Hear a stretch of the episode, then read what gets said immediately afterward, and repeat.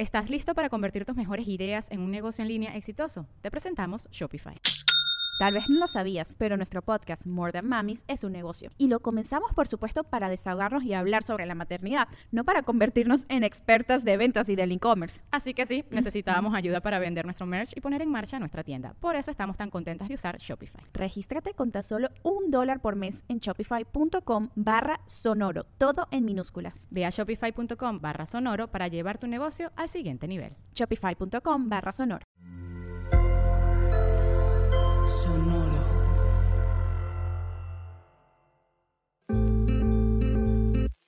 Yo soy Paola Aguilar Y yo soy César Galicia, y esto es Coger Rico y Amar Bonito.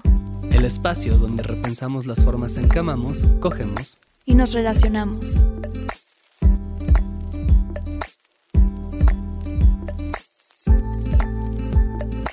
César, Paola.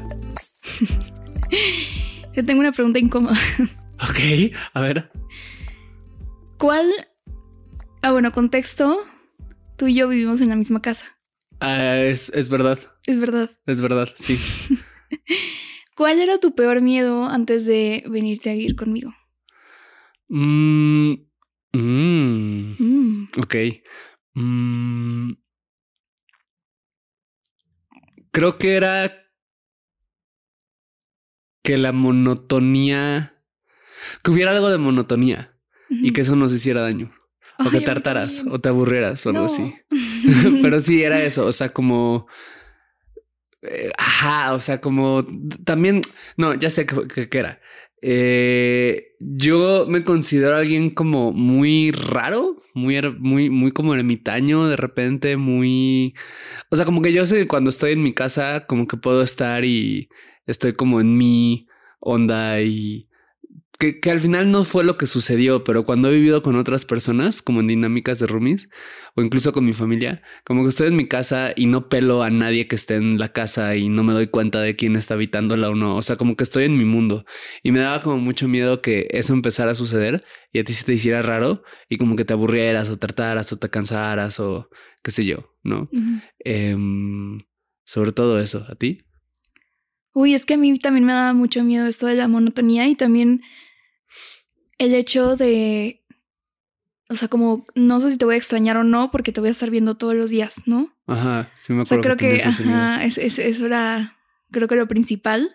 Porque en realidad no me daba miedo como que no nos lleváramos bien o, o como que tuviéramos problemas de que estuviéramos peleándonos por nimiedades o así. A mí tampoco me, no. me preocupaba eso. Que es como una cosa bien común, ¿no? O sea, siempre como que hablo con personas que es- a mí siempre, no sé, me llama un poco la atención, que es muy común que hablas con alguien que, que vive con su pareja y le dices como, no sé, oye, ¿cómo les va? Y es como, bien, ya sabes, tenemos nuestros problemas y pues a veces lo quiero matar y jajaja. Y es como, "Mm, yo nunca he querido matarte, ¿sabes? sí, no, yo Como- tampoco. y pues a veces sí, no sé, o sea, como que hay trastes sucios, o sea, como qué sé yo, pero es como, pues solo son trastes sucios, ¿no? Nada más, como no. Sí, a mí también me saca mucho de pedo eso, cuando la gente dice como, sí, no, como que los primeros cinco años este, nos odiábamos y yo, "Mm, no sé, no estoy muy segura. Ajá, ajá, sí está bien raro eso, como, no sé, sí, siento, ese creo que era otro miedo que tenía, justo como el que la onda de vivir en pareja, que la onda de vivir en pareja, como que la hacen simultáneamente. O sea, la venden simultáneamente como esta cosa maravillosa donde estás con alguien que amas todos los días. Ajá. Ajá, y es súper bonito y como es como un sueño y una luna de miel y todo. Y al mismo tiempo es como esta cosa horrible donde Va a destrozar tu que relación. va a destrozar tu relación porque resulta que, o sea, porque van a llegar dos personas súper neuróticas a convivir y se van a enojar porque una le gusta recoger el cuarto y la otra no y, ¿sabes? O sea, y, y van a dejar de tener sexo y van a dejar de hacer cosas divertidas y su vida se va a volver súper monótona y, y es como... No sé, o sea, y siento que no ha sido ninguna de las dos. O sea, sí ha sido más cercano a lo primero, como muy bonito, pero no ha sido ni este como paraíso de wow, todos mis problemas se resolvieron porque vivo contigo, porque no. Ajá. Pero tampoco sido una no? cosa cercana, sí. pero tampoco ha sido una cosa así horrible ni cerca, ¿sabes? Ha sido como, pues bien bonito, pues. ¿No? Pero bueno, estamos hablando de eso porque el episodio de hoy trata sobre tips para vivir bonito en pareja. Y llevamos ya como contexto, Paula y yo viviendo un año. Entonces ya somos súper expertos. Ya somos súper expertos. Llevamos un año viviendo juntos. Nunca nadie ha durado tanto viviendo con una pareja. No, más cuatro meses que vivimos juntos también en, en, cuarentena, como de manera medio forzada, ¿no? Este, por justo pues la dinámica de la cuarentena, etcétera. Pero pues bueno, este año que ha sido bien interesante, hemos descubierto algunas cosas como pues eso, que, creemos que son como prácticas bonitas y amables y chidas como para vivir en pareja. Y pues queremos hablar un poco de eso. Una nota que sí me interesa muchísimo hacer es, uno, estos no es una fórmula en lo absoluto, o sea, es... Vamos a hablar mucho de lo que nos ha funcionado a nosotros. Lo que hemos leído, lo que nos han platicado. Exacto, ¿no? O sea, es un poco la suma de nuestra experiencia, de lecturas, de experiencias de otras personas, pero puede que esto te sirva o puede que no te sirva. Algunas cosas están muy cruzadas por nuestra situación, o la gran mayoría de las cosas están muy cruzadas por nuestra situación de privilegio, ¿no? Por nuestra dinámica de género, por cuestiones como que están fuera de nuestro control, ¿no? eh, y algunas de estas, pues eso, como que tienen que ver también con nuestra personalidad. Es decir, no es una fórmula y si tú estás escuchando esto y dices como, no, pero a mí no me sirve, bueno, perdón, ¿no? Como, pues lo siento mucho. Este, y chance algunas de estas sirven, chance algunas no, ¿no? Y pues la idea es compartir nada más como de qué nos ha funcionado y qué hemos visto que funciona para ver si le funciona a alguien más. Y ya, esa es toda la intención de este episodio. Sí, por dos a todo. Y creo que hay que empezar por lo primero que es la decisión de irte a vivir con tu pareja. Ajá. O sea, de entrada, que sea una decisión.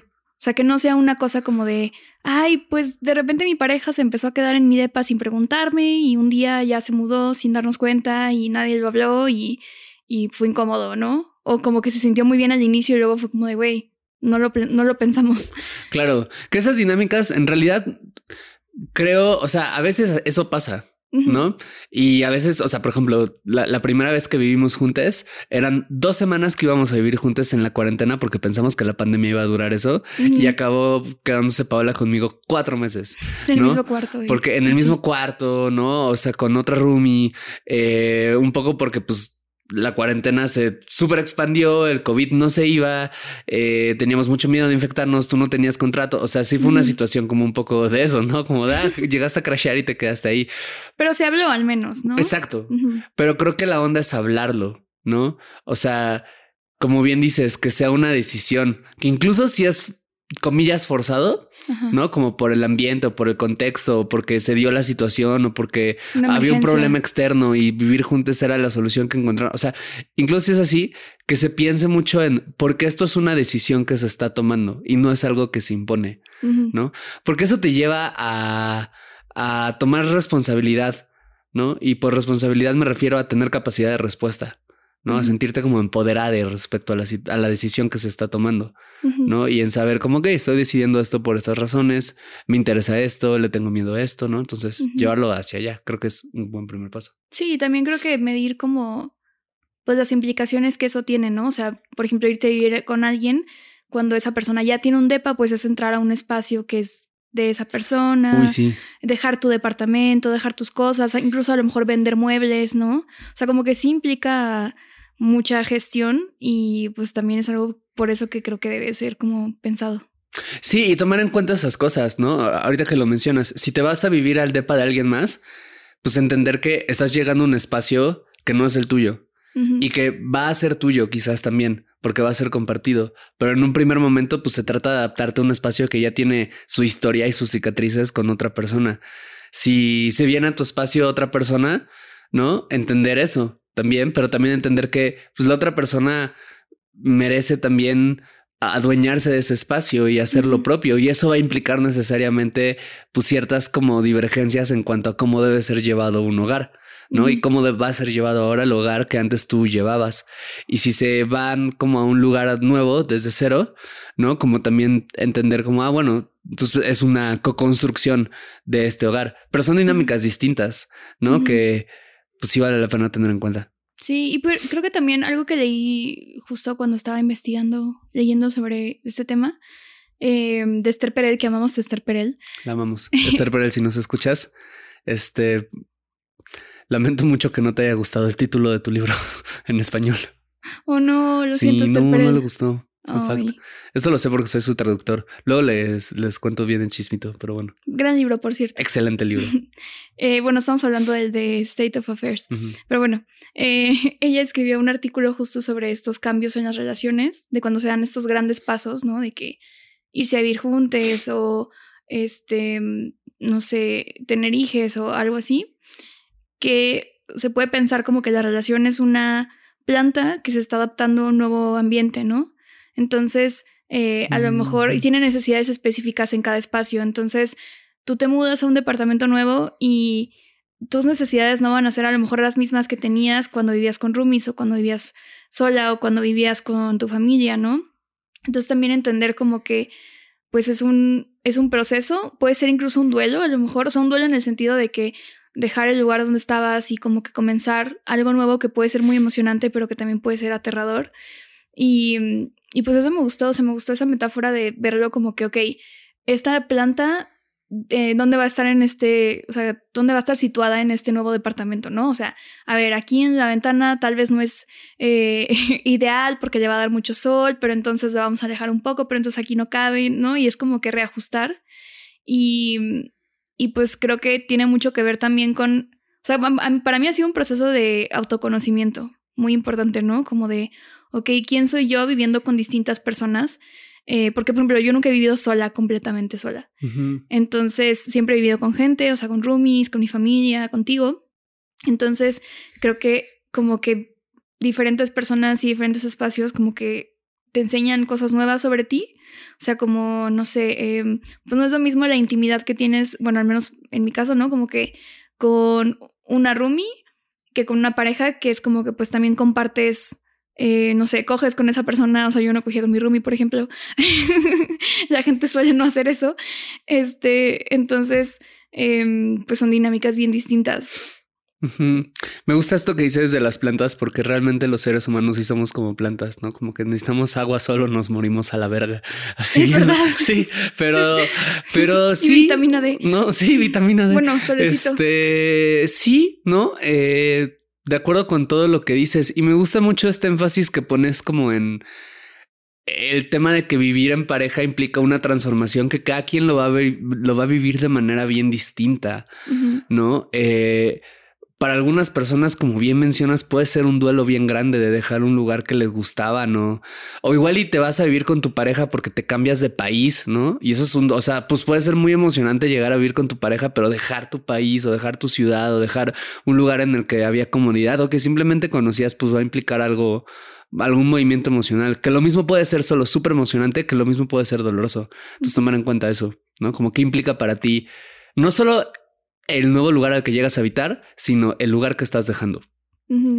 Oye, ¿y tú qué opinas de esta cuestión? Como, porque es una pregunta que, que, que creo que muchas personas tienen, ¿no? Como, ¿qué es mejor? ¿Irte a vivir con tu pareja como en los primeros momentos de la relación. ¿no? Cuando hay enamoramiento y la euforia y quieres estar todo el tiempo con esa persona, o es mejor irte a vivir hasta más tarde, ¿no? Como ya que se conocen, ya que ya se conocen un poco sus neurosis, ya saben por dónde van a llegar, o sea, ¿tú qué piensas de eso? Pues, a ver, tengo mi opinión personal y tengo mi opinión Profesional. más objetiva. Ajá, exacto. Eh, pero bueno, mi opinión personal es, la neta, yo sí me esperaría un rato, o sea, como que no me iría a vivir con alguien, o sea, con una pareja, no sé, los primeros tres meses donde estás así full de hormonas y químicos en el cerebro que pues a lo mejor pueden o no estarte nublando como ese proceso de decisión. Pero sí entiendo porque hay gente que diría, no, güey, yo al mes ya, así de que en el mero así enamoramiento, también lo entiendo, pero pues creo que para mí tiene mucho que ver más bien con el hecho de que, o sea, por ejemplo, si estás en la etapa de enamoramiento y deciden eso, pues que, que, que sea algo igual hablado, como que están en el enamoramiento, ¿sabes? O sea, como de que estamos conscientes de que estamos enamorados y entonces, ¿qué va a implicar esto? ¿No? Em, ¿Qué va a implicar cuando nos empecemos a conocer mejor? Porque a lo mejor no nos conocemos tanto, porque llevamos dos meses o no sé, o sea, ¿qué va a pasar? Y que sea, creo yo, algo como que, que pueda ser revocable, ¿sabes? O sea, como de que, ok, en el momento en el que esto nos deje de funcionar, pues nos, o sea, cada quien se puede ir a vivir a su casa y eso no necesariamente significa que se termina la relación, por ejemplo. Creo que eso aplica para quien sea, o sea, no necesariamente solo en, el- en la etapa de enamoramiento. O sea, puedes llevar 10 años con alguien y apenas irse a vivir juntos. Bueno, no apenas, pero o sea, Ujú. irse a vivir juntos en ese momento y que también esté eso, sea, sea negociable. ¿Tú qué piensas? Pues estoy de acuerdo con la segunda parte de lo que dices, no con la primera. A ver. Y con todo esto de la segunda parte estoy muy de acuerdo, ¿no? O sea, en cuanto a pensar como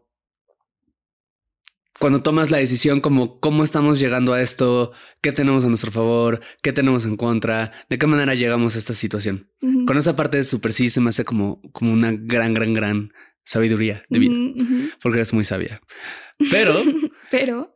no estoy de acuerdo con la primera parte por dos razones. La primera, eh, porque que entiendo que es la, la personal, no tanto Ajá. la profesional, pero, pero porque esto de químicos que te nublan el cerebro, todo el tiempo tienes de esos químicos, ¿no? O sea, me refiero como en sí.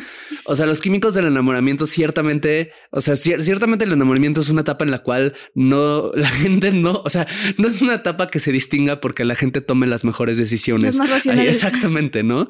Pero igual y te vas a vivir a los cuatro años justo cuando se muere tu mamá, ¿no? Y entonces tienes químicos que te nublan la razón y que, o sea, ¿no? Entonces tienes depresión. Exacto, ¿no? O justo cuando cambiaste de trabajo o, o qué sé yo, ¿no? O sea, como em, creo que la... eh, eh, irte a vivir como en una etapa temprana tiene muchas oportunidades y riesgos. Como oportunidades, pues es una etapa donde probablemente muchas cosas se van a disfrutar un montón. ¿No? Sí, una pijamada eterna. Exacto, ¿no? Y coger todos los días en una de esas, ¿no? Y, y ajá, la pijama eterna y, y, ha de ser una experiencia bien intensa, ¿sabes? Como estar en el mero enamoramiento y de repente ver a esta persona todos los días y construir algo juntos. O sea, Ujú. siento que ha de ser una... Un amarre. Exacto, ¿no? Y al mismo tiempo tiene los riesgos, como el hecho de que pues son, no... Al inicio es probable que perdones cosas o que dejes pasar cosas que conforme pase el tiempo no vas a dejar pasar tan fácilmente porque es lo natural que sucede en las relaciones. Y pues si no se habla, si no se pone al frente de eso, pues va a ser una situación de, pero antes no te molestaba, ¿no? O, ah, es que, este, toda la vida has hecho esto y pues nunca me dijiste nada, ¿no? ¿Qué sé yo? ¿No? Que no se conocen también y resulta que no son tan compatibles. O sea, creo que puedes funcionar muchísimo. Conozco gente que lleva viviendo 10 años juntos y que se fueron a vivir a los meses de comenzar una relación. Y como el secreto fue un poco ahí sí hablar todo, explicitar todo y poner todo al frente como en un nos estamos conociendo en una etapa riesgosa, ¿no? y vamos a disfrutar todo esto, pero también vamos a reconocer que esta es una etapa Me riesgosa. conociste en un momento extraño de mi vida. Ándale, ¿no? A la Fight Club. Y contraste con te vas a vivir a los 3, 4, 5 años, ¿no? Y pues en una de esas, qué chido. ¿no? Eh, porque ya se conocen, porque ya tienen más madurez, porque ya tienen más experiencias, qué sé yo. Pero al mismo tiempo en una de esas, pues ya dónde está la emoción, ¿sabes? ¿Dónde está? Ajá. O sea, es como este fenómeno de parejas que llevan 10 años juntas, se casan y se divorcian un año después. Ajá. Porque lo que las mantenía juntas era mucho como este idea de nos tenemos que casar y es esta ilusión y todo, pero en realidad como que ya tenían muy desgastado el tema antes, ya no, ya no había como mucha emoción. Entonces se casan, se dan cuenta que pues no es lo que esperaban, ¿no? Eso puede llegar a pasar también, ¿no? Entonces, creo, o te vas a eso, no te vas a vivir al año porque es muy pronto, pero te vas a vivir a los cuatro años y a los cuatro años que te vas a vivir, resulta que eso, tienes un duelo bien grande y llegas a vivir en un muy mal momento y entonces comienzas esta vida en un muy mal momento de tu vida, o sea, es más complicado. Y a eso súmale dinámicas más complejas como, a ver, si eres una pareja LGBT, pues la decisión de vivir juntas tiene connotaciones súper distintas, ¿no? Y preguntas súper distintas que te vas a hacer si eres una pareja hetera, ¿no? Si hay una cuestión de falta de lana, ¿no? Si te vas a vivir con tu pareja o tu pareja se viene a vivir contigo, algo así, porque alguien se queda sin trabajo, porque tienen una enfermedad y vas a ir a cuidar, ¿no? Porque eh, las condiciones en las que te vas, ¿no? No es lo mismo irte a vivir y que se te celebre porque te casaste y todo, a que te vas a vivir, pero tu familia conservadora se enoje porque te estás yendo a vivir antes de matrimonio con alguien de tu mismo género. O sea, como que, y pues esto va a influir en, en la dinámica pues independientemente del tiempo que lleves. Entonces, creo que más que nada, o sea, es como el tema de, de nuevo, lo que bien dijiste en la segunda parte. ¿Cómo estamos llegando a esto? ¿No? Sí, o sea, pero también algo que sí creo es que es conveniente pasar tiempo con la persona, saber cómo vive esa persona antes de vivir con esa Do persona. you live, laugh, love like this? Exactamente. Sí, como, no, como la, esta historia de Reddit, o no me acuerdo, creo que sí en Reddit. Ah, sí, Reddit, la, Sí, la, la de. El güey de que no, sí, Sí, esa. ¿cómo era? Eh, algo así iba, como que una morra estaba saliendo con un vato y como que iba mucho a su casa, pero nunca se quedaba a dormir ahí, algo así. O sea, como que el güey era de que no, no, no, pero vámonos a tu depa a dormir. Ajá. Y ella como, bueno, y como al año o algo así se da cuenta de que el güey no tenía cama, no por una situación como de precariedad o algo así, pero el güey tenía como una fijación bien rara en dormir. Decía el güey de que era su nido y tenía como un chingo de ropa que nunca había lavado, o sea, ropa de que de años, en el piso y se dormía ahí. Y era así como que, y cuando e- creo que ella se empezó a quedar, o sea, no me acuerdo si el güey quería como que vivieran juntos o qué, pero la morra se dio cuenta de que, güey, ¿qué pedo con este vato que tiene una fijación bien rara por dormir en encima de ropa sucia? No porque no pueda comprarse una cama, sino porque, quién sabe. Claro, claro, claro. Que, o sea, yo me siento un poco culpable de reírme de esto porque claramente, y digo, o sea, Seguramente hay algo ahí. hay una cuestión de salud mental Sí, ahí, claro. ¿no? Obviamente, pero, pero, o sea, no obviamente, pero muy probablemente la hay, ¿no? Pero, pero es que la historia es graciosa, o sea, cuando la lees. Pero bueno, o sea, el punto de eso es, ajá, o sea, no conocías los hábitos de esa persona porque el güey como que nunca, que nunca quiso que ella se quedara ahí. Claro, Y eso puede pasar con otras cosas, ¿no? O sea, por ejemplo, est- esto de que cuentan muchas morras que es como se van a vivir con el güey y el güey no sabe de qué planchar una camisa, no sabe cocinar nada. uy, sí. O sea, eso es súper común. Sí, creo que creo esto que tocas de nuevo es mucho más complejo de lo que podemos alcanzar a decir en este podcast, pero sí creo que es importante que cuando te vayas a vivir con tu pareja sea en un momento en donde ambas partes o todas las partes, si es que es una, Una o algo así, está, pero que las partes se puedan hacer responsables de sí mismas en varios Ah, sí, registros, eso sí. ¿no? De nuevo, es más complejo que esto porque hay personas que por cuestiones de salud física, de salud mental, de condición económica, pues no van a poder y van a necesitar algún tipo de asistencia. No estamos hablando de esas condiciones, no, o sea, estamos hablando justo sobre todo de los vatos, creo que yo he conocido varias morra, así que que no este, pues que no puede hacerse, o sea, que no, que no se hace responsable de sí mismo, ¿no? Ajá. Como lo que dices, no sabe, no sabe lavar su ropa, no tiene interés como en, Aprenderlo tampoco. en aprenderlo, o en lavar los trastes, o en cocinarse lo mínimo, o en conseguir comida si no le gusta cocinar, o en limpiar el, el- el lugar, el hogar que habita, o sea, o lo que sea que signifique para cada quien hacerse responsable de su vida, ¿no? O sea, pero sí creo que es algo que vale la pena. Y también como que la gente no llegue forzada a vivir a otro lugar, obviamente, ¿no? Sí, o sea, como que... Obvio, de nuevo, que sea una decisión, o sea, que tú puedas decir, tengo estos motivos muy claros y muy definidos por los cuales quiero vivir contigo. ¿no? Y también creo que tener una red de apoyo más allá de la persona con la que vives y especialmente si es tu pareja, como de, bueno, si hay una emergencia, si algo, me podría ir a otro lado. O sea, como que me podría ir a casa de una amiga, me podría ir con mi familia o así. Uf, tener como sí. un plan de emergencia. Sí, sobre todo si eres mujer, creo. ¿no? Sí, viviendo con un vato o así. Pero sí. Claro, sí, o sea, el, el tener una, esta red de apoyo siempre. ¿no? Creo que es muy importante.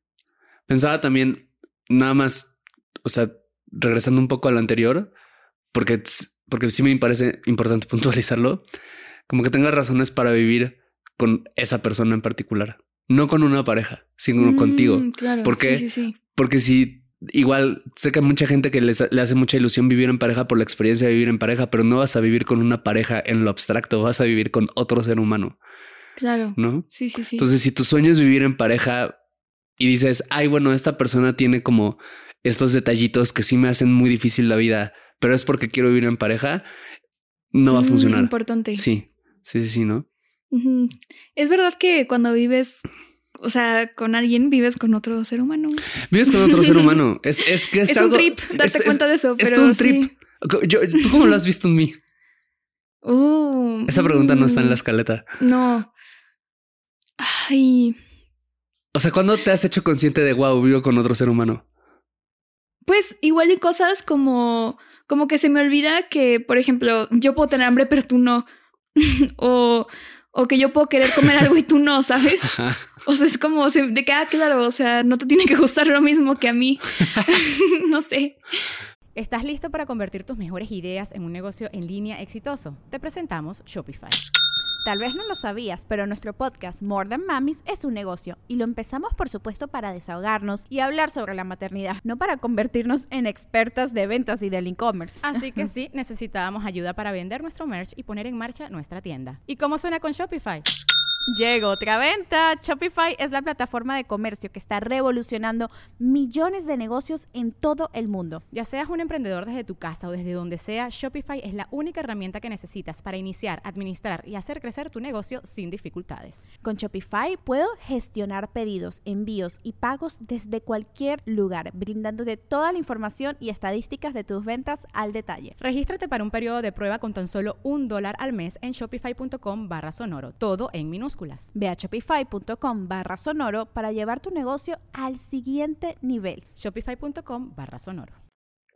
Ya sé, yo me hago muy consciente de que eres otro ser humano cuando hemos tenido algún tipo de diferencia respecto a lo que consideramos importante del lugar donde vivimos. Mm, sí, totalmente. O sea, como cuando algo me molesta de que, ah, es que, no sé, este, la luz o la ventilación o el acomodo de las cosas o algo así, y tú eres como, mm, pero cuál es el problema con eso o viceversa. Ajá, que yo sé que ah, esta cocina está muy chiquita y todo de que está funcional y yo no. Ajá, ajá, ajá, ese tipo de cosas, ¿no? Este, que si es como de, ah, ¿por qué no? Porque es un ser humano distinto a mí. no sé. Porque no estamos funcionados todavía. Oye, y hablando de otros seres humanos, eh, creo que justamente reconociendo que hay otro, que es otro ser humano con el que vives, un tip que yo pienso que es muy importante es no, o sea, tener en cuenta que el hogar que construyes con otra persona es algo que se va construyendo día con día y que por lo tanto no hay que dar nada por sentado. ¿no? Una de las dinámicas más destructivas que he visto como terapeuta de pareja, pues, y como alguien que en general ha tenido la oportunidad de hablar con muchísimas parejas y, y triajas y, o sea, vínculos y todo, es que llega un momento en el que los cuidados que tienen las otras personas hacia nosotros los comenzamos a dar por sentado, ¿no? Como es como, ah, es lo que se hace, es la dinámica, es lo que te gusta, es... Y deja de haber como un agradecimiento constante por las cosas que haces porque es lo que te toca, ¿no? Entonces es como, ah, si tú cocinas y yo lavo los trastes, te dejo de agradecer que cocines porque es lo que te toca, porque yo estoy haciendo lo que me toca, ¿no? Y siendo que eso uno está feo porque es bonito agradecer y es bonito que te agradezcan. Y siento que una muy buena práctica es como agradecer las cosas que la otra persona hace siempre, o sea, como, oye, gracias por la comida que preparaste hoy, así lo tengas que decir tres veces a la semana. Pues si tres veces a la semana te cocinan o tres veces a la semana te limpian o tres veces a la semana te apagan la luz antes de dormir, pues agradeces esas tres veces porque está bonito, ¿sabes? Porque construye algo lindo, construye una sensación de aquí soy reconocida, soy viste, soy apreciada, ¿no? Y dos, porque justo creo que he, visto que son rencores que la gente no quiere admitir que se van construyendo, pero se construyen, ¿sabes? Porque cuando no eres reconocida por lo que haces y es lo que tienes que hacer, es la fórmula perfecta para eso, ir construyendo un récord del que no hablas y no hablas, porque también es lo que te toca. Entonces, no me dijiste nada de mi comida y entonces como yo quería que lo hicieras, pero pero es, mi, es lo que me toca, entonces no te voy a decir nada, no te puedo reclamar nada porque es mi chamba y de repente termina explotando eso algún día, es súper feo. Entonces, siento que agradecer es como una cosa linda. Sí, y creo que además es, o sea, como que existe este contraste entre algo que yo he visto en muchas familias, que es que, por ejemplo, no sé, la abuelita que hace la comida y está el típico, el esposo o el tío o lo que sea que ay, pues a mí no me gustó, la verdad es que no te salió tan buena esta vez y no sé qué, es como, ah. no mames, o sea, neta, te escupo en la cara. Si le dices, o sea, si alguien me dice eso, ¿sabes con quién estoy viviendo? Claro. No mames. Claro. O sea, es demasiado horrible. Sí, no, no, no, no, no. O, o, o, eso, ¿no? Como que, pues creo que en el tema de la repartición de las tareas del hogar pasa mucho eso. O sea, como pues, si tú cocinas, pues va a haber veces que hagas algo que no me va a gustar. Pues de entrada, pues ni pedo, ¿no? O sea, como que si tú eres la que cocinas, tú decides, ¿no? O si yo soy el que limpia, yo decido cómo se hace. Pero dos, se puede hablar, supongo. O sea, claro que se puede decir, oye, creo que esto no me gustó, no te quedó tan bueno, pero gracias por hacerlo. ¿no? Pero neta, qué chido que lo hayas hecho. A mí me ha pasado muchas veces que yo estoy como de malas por algo de la vida, no sé, estoy tenso o algo así. Y de repente te escucho que llegas y me dices como, ay, gracias porque, no sé, como que limpié tal cosa o barrí o lavé los trastes. O sea, o sea, algo que igual me tocaba hacer. ¿no? Y llegas y me dices, ay, gracias por esto. Y de repente se me va el enojo. Mm. Porque me siento, porque es como eso, es como un sh- shot de dopamina, ¿sabes? De, ay, qué bonito. O sea, o sea, como sí es cierto, hice esto y lo vio y lo reconoció y me quiere y la quiero, ¿no? O sea, Ajá. es como algo que, que, pues creo que puede aliviar muchas tensiones gratuitas Sí. y no ser mezquino, como dices. Sí, también, pues, hablar las cosas que te están molestando, ¿no? O sea, como dices, que hay muchos rencores y que se van guardando y guardando. Y, por ejemplo, si tú te estresa mucho que, eh, no sé, a tu pareja le toca lavar los trastes y mm, los deja en el lavabo todo el día. Entonces te estresa mucho, pues como hablarlo de que, pero desde un buen lugar, desde un lugar como de, oye, la neta, eh, he visto que eso está pasando y como ves, a mí me gustaría si pudieras lavarlos más, eh, o sea, como antes. Y a lo mejor tu pareja te dice de que es que, ¿sabes que Todo el día estoy fuera y neta, ese es el único momento en el que puedo. Bueno, entonces vamos a reajustar esto y a lo mejor yo lavo los, plastes, eh, los en la mañana, pero tú te lo intercambio por hacer esto, ¿no? Sí, que eso nos lleva al tema de la repartición de tareas. Cómo hacerlo, que es justo el, el siguiente tema y que es bien importante. Pero antes quiero aclarar algo que, que tú hiciste y que se me hace genial ¿Qué en hice? esto. Pues justo en esto, ¿no? Como que con las cosas que se le olvidan o que la otra persona puede no tener la prioridad o puede que no lo sepa hacer bien. O sea, como el ejemplo que pusiste. Me acuerdo que algo que yo hacía, porque siempre se me olvidaba, era que yo, lavo lo- yo lavaba los trastes y dejaba la esponja, pues ahí como en el lavadero, como que se me olvidaba ponerla en, en el cosito, en el coso de la esponja, ¿no? Donde se pone como En para el que se- esponjero. en el esponjero. el esponjero. se me olvidaba ponerlo en el esponjero para que se escurriera. Eh, y tú me decías varias veces, me decías como, oye, ponlo ahí porque se va a apestar, porque no sé qué. Y yo, ah, sí, sí, ya lo voy a hacer. Y pues se me olvidaba, ¿no? Porque pues tengo, no es cierto, no es por TDA, la neta es porque pues, se me olvidaba por tarado, ¿no? No sé. Este... Y lo que hiciste fue que pusiste un post-it, ¿no? Con un como dibujito muy Y que aquí simpático. va la esponja, boludo. Ajá, aquí va la esponja. aquí. Ajá, y una carita muy simpática. Y cada vez que lavaba los trastes veía el, el, el post-it y era como, ajaja, sí, cierto, ahí va la esponja, ¿no? o tienes así un papelito pegado en el filtro del agua, como para recordar que estemos llenándolo de agua. Sí, que dice, revisa si tengo agua, papito, por favor. Sí, sí, Pero sí. en fa. Sí, sí, como el meme. Como el meme de Estoy cansado, papito. Así, ¿sabes? O sea, ese tipo de recordatorios que son como, creo, y, y- y creo que yo también te recuerdo cosas Sí, muy seguido, ¿no? Como de que, oye, acuérdate de esto, oye, dije, ¿sabes? Como el decir, en vez de emputarte porque, de nuevo, si tu pareja es alguien Negligente. exacto, eso es otra cosa, completamente. Pero cuando no sí, de que no lavado trastes en tres meses, pues Sí. bueno, ¿no? otro pedo. Pero cuando no estás siendo negligente, sino solo son descuidos, diferencias, formas de ser distintas, pues también creo que apoyar a la otra persona un poco como en decirle, oye, a ver, ¿cómo hacemos esto divertido? ¿Cómo esto, hacemos esto amoroso? ¿No? Y como notarlo. O sea, como el, ah, oye, este, yo no creo que esté mal que las personas digan lo que hicieron por la otra persona de vez en cuando, ¿no? No como, "Ah, Reclamo. llené de agua el filtro, ¿no? Como ¿Ya me- viste? ¿Ya viste? ¿Me la chupas? O sea, pues no, ¿sabes? O sea, porque es como... Ahí sí es un poco el güey, sí es lo que te tocaba, nada más, ¿no? Ajá. Pero sí como en... Oye, llené de agua... Vomité y recogí mi vomitada, ¿ya viste? ¿No? Ajá. mm, Lavé mi propio baño, ¿no? Como... Este... No, pero sí como en... Oye... Llené de agua el filtro, le eché agua a las plantitas, como para que la otra persona también sepa, porque es otra ¿Qué es cosa lo que he visto. haciendo? Exacto, es otra cosa que he visto muchísimo que de Las tareas invisibles del hogar. Exacto, ¿no? Las tareas que son invisibles y son invisibles en parte por una dinámica sobre todo de género, porque sobre todo son las mujeres las que las cargan. ¿no? Eh, y esto se sabe muchísimo, las mujeres pasan, no tengo el dato, pero pasan creo que tres o cuatro veces el tiempo o más que los hombres pasamos en tareas del hogar en promedio en este país. En parte tiene que ver con eso y una mínima parte, pero una parte de ellas es la parte de que son invisibles justo porque no se reconocen, porque no se dicen, ¿no? Porque no se dice el, oye, hice esto y no se dice el, oye, vi que hiciste esto. Y pues son cosas como prácticas que en lo individual pues se pueden empezar a, hacer. Por ejemplo, algo que me voló la cabeza, no me acuerdo dónde lo escuché, siento que fue en una clase o algo así.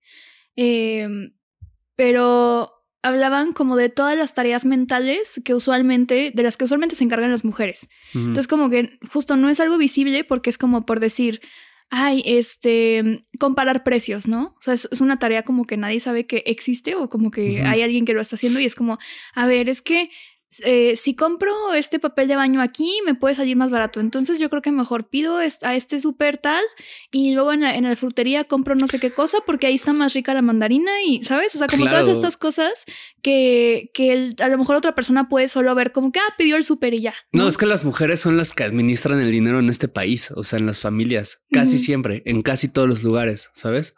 O sea, porque son eso, las que están, las como se encargan de estas tareas son quienes están pensando esta cosa y eso es una tarea que hay que reconocer, ¿no? O sea, de nuevo, todo esto regresa al mismo punto de reconocer lo que la gente hace. Y en ese sentido, creo ahora sí, hablando de la repartición de las tareas del hogar. Me encanta que ya dijimos tres veces. Y ahora sí hablando y de ahora sí hablando de esto, pues creo que lo importante es decir, no hay una fórmula. Hay un perrito ladrando, entonces probablemente escuchan al perrito. Hola, perrito. Hola, perrito. Es que pues vivimos en la Ciudad de México. Vivimos en la Ciudad de México, aquí no existe el silencio, Sí, no. ¿no? Y- pero bueno, eh, grabamos en nuestra casa entonces también. Pero bueno, no hay una fórmula para vivir en pareja. Creo que un error que muchas personas cometemos, un error muy entendible, es querer hacer las divisiones como 50-50, Mm. ¿no? Simétrico completamente. Exacto, ¿no? Pero, pero, pero no me parece que sea muy efectivo pensarlo desde ahí, porque a ver, resulta que a- 50-50 como no va a funcionar porque la vida nunca es simétrica para la gente, sobre todo en relaciones heterosexuales. ¿sabes? Em, porque resulta que alguien puede que gane más dinero que la otra persona. O puede que el, el trabajo que a cada quien le cueste ganar ese dinero sea distinto. Igual ganamos la misma cantidad, pero yo lo gano haciendo un trabajo físico, tú lo ganas haciendo un trabajo de oficina. Son dos tipos de esfuerzo distinto. ¿no? Sí, el cansancio es distinto. Exacto. Tú lo haces en la tarde, yo lo hago en la mañana, tú haces home office, tú vas a la oficina, tú pierdes más tiempo yendo al trabajo, yo, o sea, ¿no? Eh, yo tengo una enfermedad que tú no tienes, yo tengo una condición de salud que tú no tienes, o tú tienes una que yo no, o qué sé yo, o sea, y además las tareas del hogar como que pueden variar mucho en términos de la complejidad, lo que te gusta, las habilidades que tienes. ¿no? O sea, a mí no me gusta cocinar. Y a mí me encanta cocinar. o sea, yo soy obsesivísima con la comida, entonces yo soy, y aparte soy vegetariana, entonces es así como de, no me gusta que la gente me cocine a menos que yo esté supervisando, soy así súper, no sé, eh, como control freak con eso, entonces yo prefiero hacer la comida y ya por decir, o sea, como en la mañana y en la noche cada quien se hace su comida, pero la hora, en la hora de la comida yo prefiero encargarme de eso, ¿no? O sea, como que me costó, fíjate, me costó mucho aceptarlo, asumirlo, porque yo decía, no, porque yo voy a hacer esto que es como tradicionalmente de Claro. mujer, ¿sabes? De que, pero luego dije, pero es que a ver, me gusta, cocino bien chingón, Cocina es delicioso. este, y, y, y además como que siento que es lo que está chido, es que si en algún momento por algo no puedo cocinar, no tengo tiempo, no sé qué, pues es como que tú te puedes encargar de eso, ¿sabes? O sea, como que no es algo de que... Sí, no es como que mi plato se queda vacío porque Sí, tú no que, cocinaste. de Sí, que, pues no vamos a "Mm". comer hoy, pues no. Sí, como el video del pajarito que vi un video de un pajarito que está persiguiendo un gusano y abre la boca y no, pero no se come al gusano. Y entonces el gusano se mueve y el pajarito se mueve con él y vuelve a abrir la boca y no se come al gusano. Y decía en la descripción como que los pájaros bebés están acostumbrados a que les den de comer en la boca. Entonces cuando tienen que empezar a alimentarse a sí mismos se confunden de por qué la comida no se acerca a su boca. Entonces solo abren la boca y esperan a que lleguen. No mames, ¿no? dos fifas. No mames, y la experiencia del, del macho. Justo, o sea, con esto que dices, ¿no? Eh, yo, por ejemplo, o sea, entiendo que cocinar es una chambota. ¿no? Y todo. Y para mí, al menos, como lo veo yo, es ok. Si tú te vas a encargar de eso, ¿yo de qué me puedo encargar? Que vaya de acorde a mis habilidades, a mis gustos, a todo esto y que sea más o menos equiparable, ¿no? Ujú. Entonces, aparte de lavar los trastes siempre, ¿no? Con pocas excepciones, usualmente yo lavo los, los trastes, desayuno, cena Eso y está padre porque yo odio lavar trastes. Ajá. Es como que yo puedo agarrar 100 trastes y desde que... Ajá. Y además de, y además de eso, hay como ciertas cosas del hogar de las que yo me encargo un poco más porque las disfruto, sobre todo las que tienen que ver como con las administrativas, como los pagos o la gestión de ciertas cosas. Disfrutas o- cosas administrativas. Me encanta. O sea, a mí yo soy muy feliz en Me casé una. con un yo- psicópata. Yo, so- soy muy feliz en una tabla de Excel. Pues tú me has visto. Ah, O sea, cómo Ah, me ese encanta hacer cosas, Ajá. ya. O, o sea, pero como esta, esta cosa de, de pagar a tiempo las cosas y llevar las, las Sí, cuentas sí mentales y tener como los recordatorios y, o sea, sabes como me, me fascina. Entonces, como que yo no tengo ningún problema haciéndome cargo de todas esas cosas porque va de acuerdo a mis habilidades. Y probablemente si hiciéramos cierta gestión de, o sea, o, o sacáramos cuentas de los tiempos o energías, no sería 50-50. Ajá. Pero creo que lo más importante, más que apostarle un equilibrio absoluto, es apostarle algo que se sienta justo. ¿no? Sí, algo que se sienta equilibrado, algo que se sienta que cada quien está poniendo una parte importante que no nos está desgastando. O sea, no me está desgastando de más yo hacer esto para que tú no lo hagas, ¿no? Eh, y eso. Voy a cambiar un poquito de tema Uy, adelante. Porque Para hablar ahora de, de Demon Slayer. de Demon Slayer. Este, de Breaking Bad que la acabo de terminar. Ah, no mames. No puedo creer que acabas de ver. Breaking Bad. Ya sé, tardísimo. Pero no, lo que quería este, traer a colación es como también el tema de la privacidad y de tener espacios separados.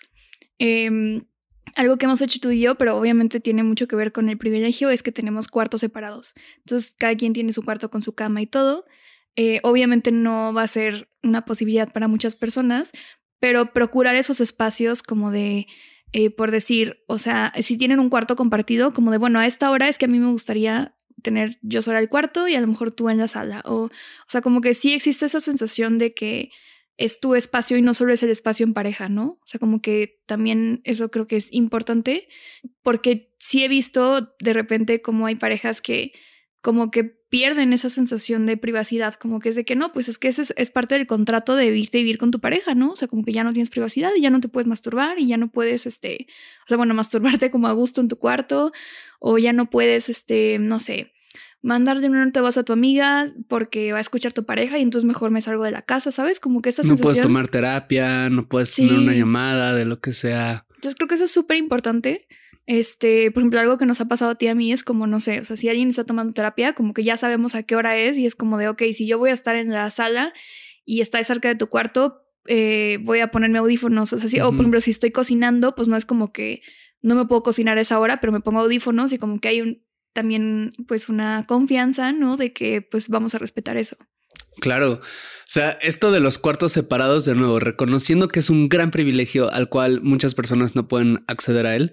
Habiendo reconocido eso, si eres una de esas personas que puede acceder a él, yo sí lo recomendaría bien, cabrón. Sí, la neta sí. La neta, sí, sí es un parote. O sea, por muchas razones. Y no tiene que ver porque, de nuevo, bueno, supongo que ti- pero de nuevo, como que el, el comentario raro que siempre llega es el, ah, claro, porque así cuando se peleen pueden dormir en camas separadas. Y es como... Es mm, justo para no pelearnos tanto. Exacto, un poco sí. O sea, como no va por ahí, que también supongo que es una gran ventaja, pero es más bien lo que dices de la privacidad, de la intimidad, de tener una. Es. Creo que es importante Poder que la decorar gente. tu cuarto como quieras. Exacto. Es importante que la gente tenga un espacio que se sienta propio. ¿no? La mejor manera de tenerlo es tu cuarto, pero si no puedes tener un cuarto propio, entonces por lo menos que haya ese entendimiento de que en la casa es importante que hayan cosas que se sientan de cada quien, que se sienta como mi espacio, mi esquinita, mi... hasta los perros lo tienen.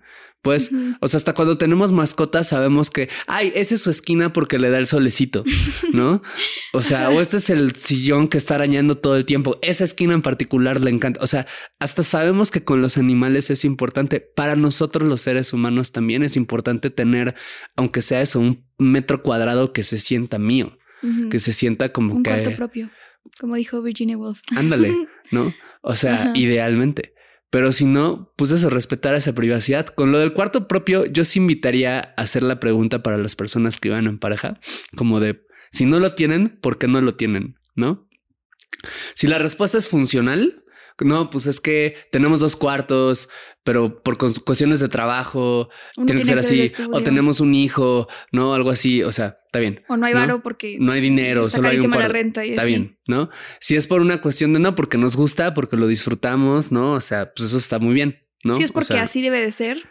Exacto, Mm. exacto. Si es porque la respuesta es, pues así debe ser, somos pareja. O si es por lo que la respuesta es, ¿Qué va a querer hacer en su cuarto sola? Ay, sí. Exacto, exactamente. O sea, si la respuesta viene desde ¿Para la qué quieres que yo sospecha no te vea?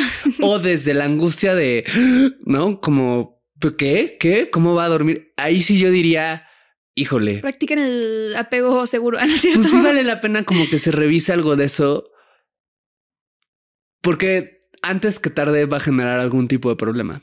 ¿Sabes? No por el cuarto separado, sino por lo que está de fondo, como por justo esta angustia, esta desconfianza, esta sensación de peligro, este si no te estoy observando, si no estás conmigo todo el tiempo, algo está mal, eso va a generar un problema en algún momento. Si la respuesta es no, pues la neta nos gusta mucho y no nos incomoda y la pasamos, ah, pues súper bien, ¿no? O de que yo no estoy ahí todo el día igual y mi pareja sí. O Claro, sea, todas estas cosas están re bien. O sea, es solo como dependiendo de lo que te mueva, ¿no? También, o sea, hablando de esto del espacio que se sienta propio y no solo de pareja, también esto de, por ejemplo, poder invitar amistades y saber como que es tú, o sea, tienes el derecho de, ¿no? O sea, como que creo que algo que de repente pasa y creo que incluso nos pasó es como se pueden empezar a fusionar mucho las vidas, o sea, también en lo amistoso, o sea, en el sentido de que, por ejemplo, tú y yo tenemos amistades en común o, o gente con la que jangueamos, que nos cae muy chido a los dos o lo que sea, y de repente es como, ay, pues este, va a venir tal persona, si quieres sal a platicar y como que pues ya estás ahí en tu cuarto, pues ya salte, ¿no? Y es como, a veces está chido, como que, ah, que tu pareja te invite a janguear contigo y con sus amigues o lo que sea, pero también está chido como que tu pareja diga de que, güey, o sea, ya, ya sé que vas a estar en el depa, pero me gustaría nada más yo estar platicando con esa persona y ya, ¿no? Este es un ejemplo buenísimo de lo que decía antes, ¿no? Como del va a generar problemas más temprano que tarde. Este es exactamente esto que dices, como, como la cuestión de la separación, ¿no? Como el cómo vives la separación en pareja, sobre todo cuando vives con esta persona, en cuanto a el ejemplo que pones es muy bueno, ¿no? De a ver, ah, tenemos el derecho de ocupar este espacio como propio, obviamente respetando, obviamente de que avisando de que Ay, va a venir alguien a la casa, si ese es el acuerdo que se tiene, ¿no? O sea, pero más allá de eso de existe esa sensación, pero también el tema de conozco muchas personas que viven en pareja y nos ha pasado a nosotros también y tenemos un episodio que habla acerca de eso. Intrigada.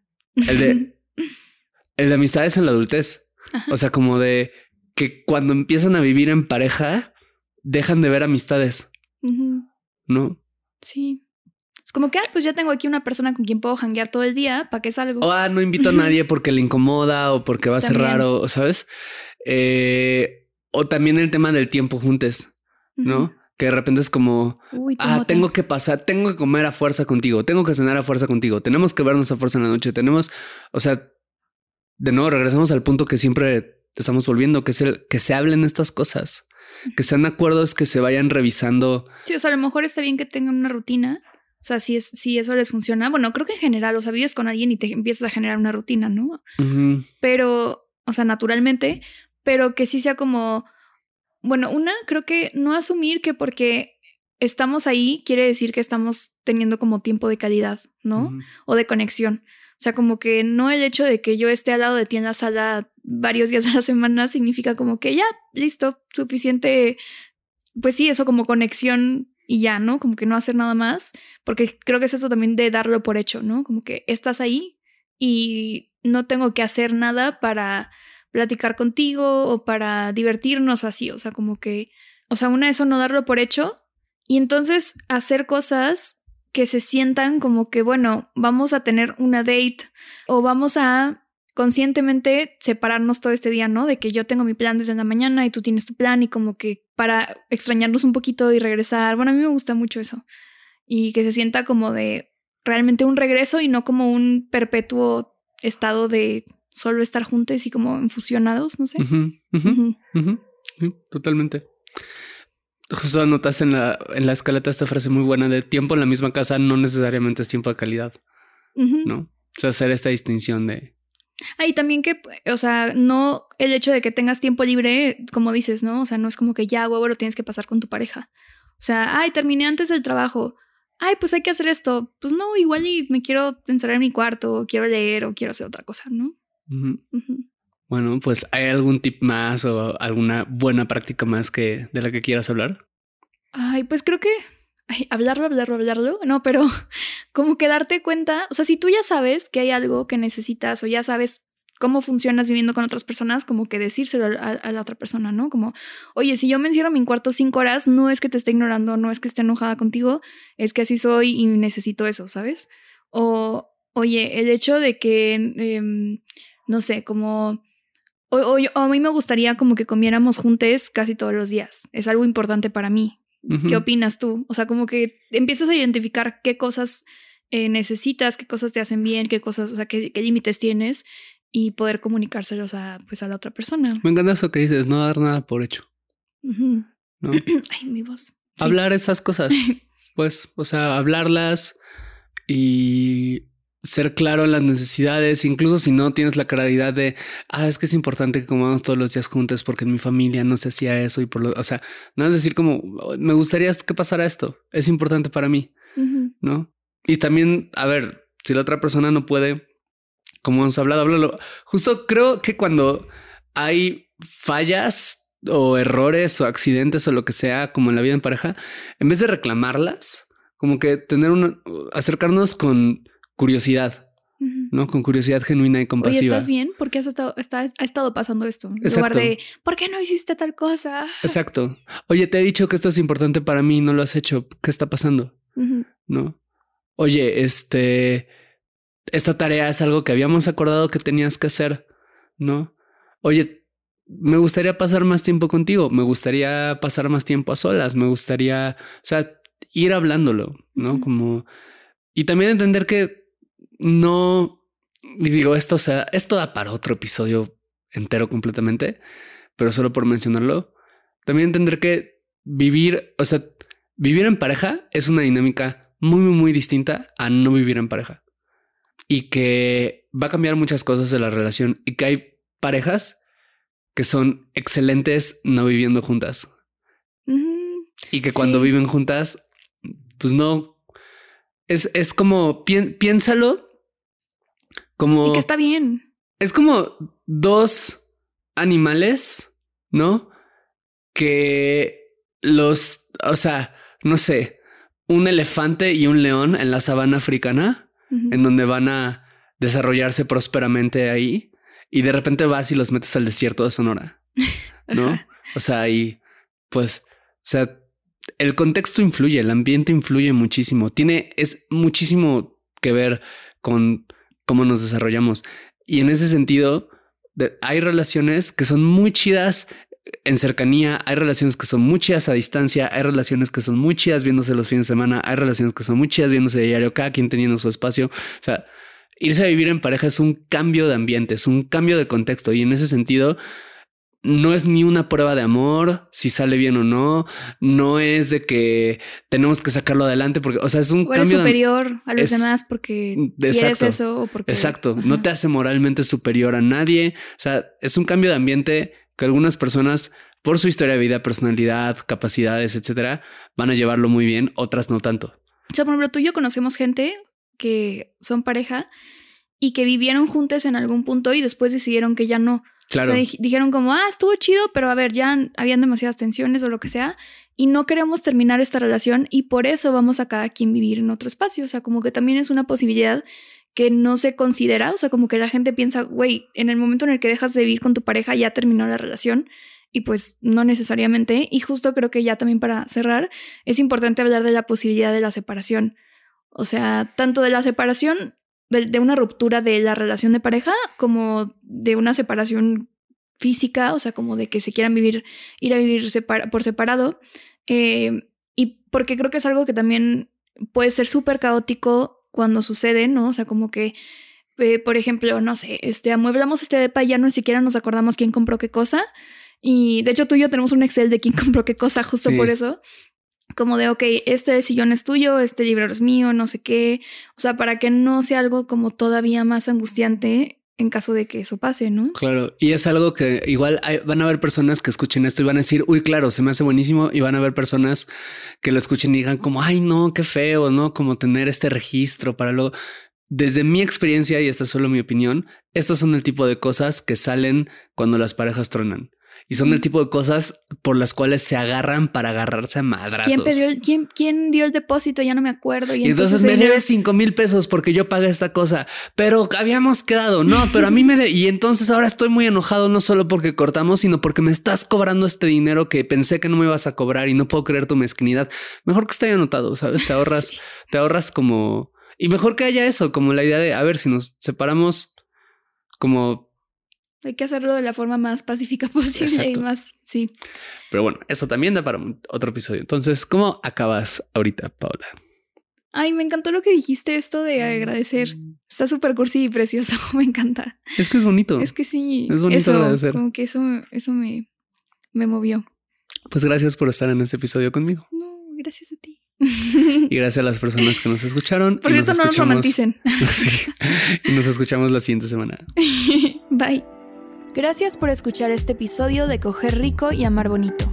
Síguenos en TikTok, Instagram y Twitter en arroba rico y bonito pod. A mí en arroba paola-aguilar-r. Y a mí como César Galicia en todas las redes sociales. Te agradeceremos mucho que nos dejes una calificación en Spotify y una reseña en Apple Podcasts.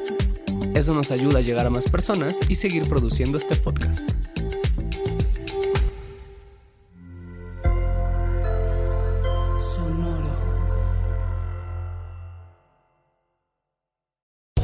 Land Casino asking people what's the weirdest place you've gotten lucky? Lucky? In line at the deli, I guess? Aha, in my dentist's office.